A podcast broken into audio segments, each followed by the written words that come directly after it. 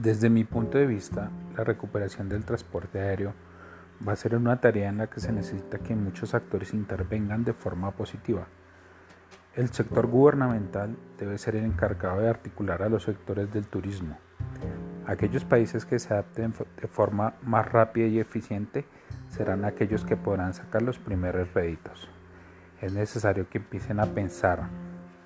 Sé que es difícil en esta crisis de salud mundial sin embargo, esto puede ser vital para el futuro de comunidades que derivan su sustento de esta actividad. El reto está en la agilidad que se observen las nuevas necesidades y tendencias del mercado y la velocidad como se implementan procesos para responder a dichas necesidades.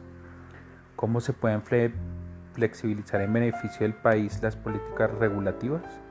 Los desafíos competitivos de los aeropuertos versus sus pares de la región, la disposición del sector hotelero a ofrecer planes acordes a los nuevos viajeros, la acogida de las comunidades y su acoplamiento a estos nuevos retos y por supuesto la respuesta de las aerolíneas a estos desafíos.